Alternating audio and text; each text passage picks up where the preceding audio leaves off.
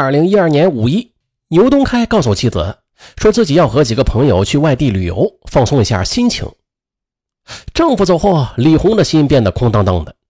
那天，她在街上闲逛时，在一家集贸市场门口，哎，她看到一个年轻的女孩挽着自己丈夫的胳膊，二人亲热的走在一起。她以为自己看花了眼呢，仔细再看，没错，那个男人确实是自己的丈夫。这。他不是去旅游去了吗？他想上前去打声招呼，可是猛然就想起以前的那些传言来，便慢慢的跟在他们后边，欲看个究竟。看着丈夫和那个女孩子走进了一栋住宅楼，李红一时就没了主意。过了好一阵子，她才反应过来，就问附近的一个小店老板，说刚刚走过去的那对男女是什么关系啊？店主随口道：“人家是两口子呀，常到我这儿来卖东西。”那男的还是大学教授呢，李红的心突然一沉，顿时觉得是天昏地转。自己一直非常信任的丈夫，原来真的在外边养起了情人，传说的一切竟然都是真的。他想上楼去大闹一场，可是又觉得那样做非常丢人。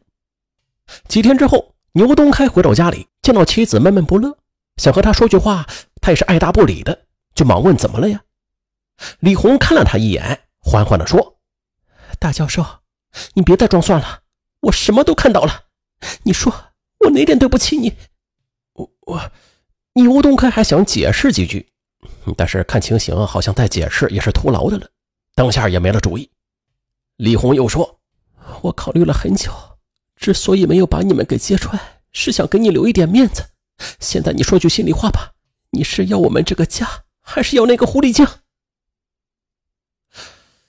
虽然情人给自己带来很多激情和乐趣吧，但是牛东开他从来就没有想过要拆散自己的家庭。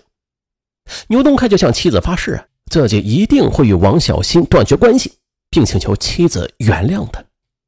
王小新听牛东开说要和他分手之后，立刻失声痛哭起来。牛东开哄了半天，也是没有止住他的哭声。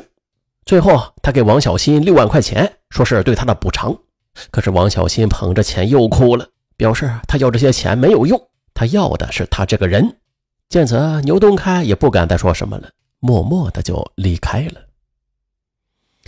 王小七又是瞒着牛东开去找了李红，直截了当的对他说：“啊，大姐，我没有别的意思，我就是想让你接受我。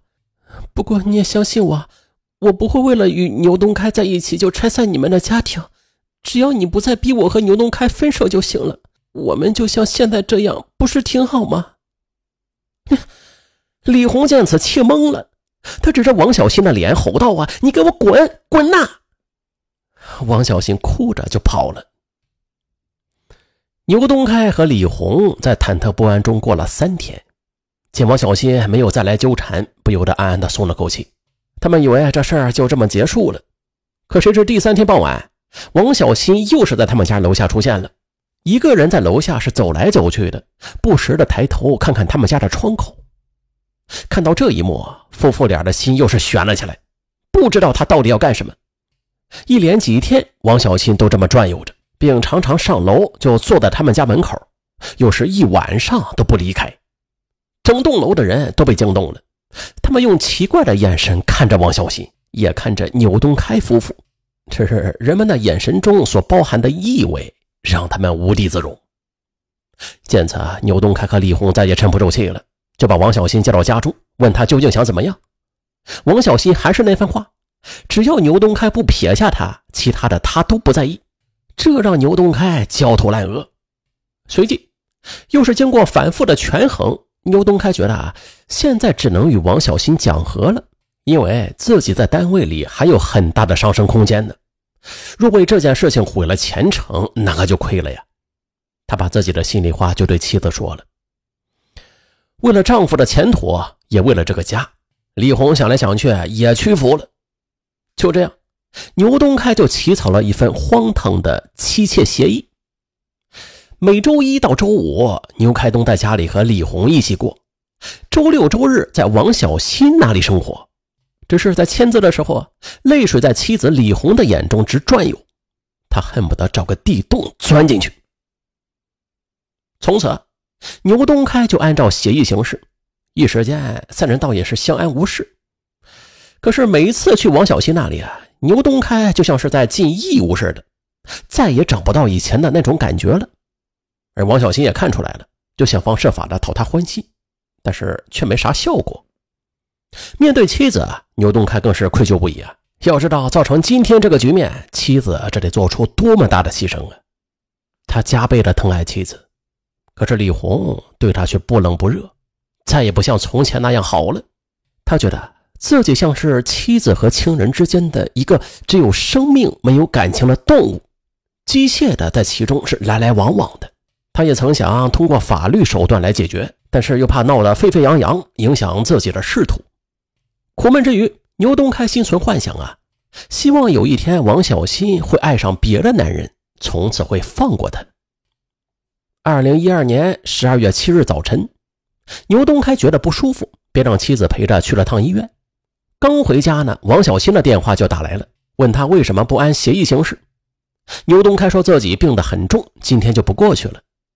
王小新听后，啪的一声就挂断了电话。难得一家三口都在家休息，李红还特地做了一桌丰盛的午餐。可是还没吃几口呢，王小新的电话又打过来了，命令牛东开马上过去。李红再也忍受不住了，当着儿子的面是嚎啕大哭起来。哎，弄得儿子莫名其妙啊，并把疑惑的目光投向了爸爸。这一幕对牛东开的刺激太大了，他大声的就回了一句：“别再给我打电话了，我永远都不过去了。”说完就挂断了电话。怕王小新再打电话来，牛东开就关了手机。呃，可是即便如此吧，整个下午牛东开都十分郁闷，一直想着如何把这个事情做个了断。他已经领教过王小新的倔强的脾气了，也知道他不会轻易的放过自己。可是想了半天，他都没有想出什么好主意来。但是和他分手的念头却越来越强烈了。第二天一大早，牛东开还没起床呢，就听到楼下有人大声的喊着他的名字。他到窗前一看。果然是王小新，他就急忙穿衣下了楼。王小新看到他之后，开口就说：“你知道我昨天是怎么过的吗？一个星期就两天的时间，你都不肯陪我，你的心怎么这么狠呢？”牛东开见围上了不少人，怕别人看笑话，就急忙拉着王小新的手啊往江边走去。他想找个无人的地方，好好的和他谈一谈。站在冷冷的冰面上啊，牛东开告诉王小新，自己一定要和他分手。哪怕是身败名裂也认了。看着眼前这个男人，又想到自己一片痴情，竟然换来如此结局，聚集在王小新心中的怒气终于爆发了。他伸手和牛东开就扭打了起来。由于冰面太滑，王小新不小心就摔倒了。他就是就拉住了牛东开的裤腿把他也给拉倒了。两个人就在冰面上边打边翻滚，结果就压塌了一处冰层很薄的地方，一起滚入到了江中。可不成想啊，落水之后的他们却没有急于逃生，而是在水中继续的扭打着，直到慢慢的不见了踪影。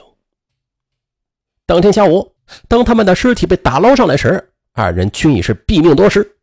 据参加打捞的人说啊，将他们打捞出水面的时候，王小新的双手还紧紧的拽着牛东开的衣袖。一个有着美好前途的大学教授就这样被情人拉下了水。一个原本美满幸福的家庭因此被断送。啊，婚外情这个东西啊，可以燃起激情的火焰，但同样也可以淹没理智的堤岸。一个堂堂的大学教授，居然也梦想着家中红旗不倒，外面彩旗飘飘，实在是有辱斯文。好了，本期节目就到这儿，我是尚文，咱下期再见。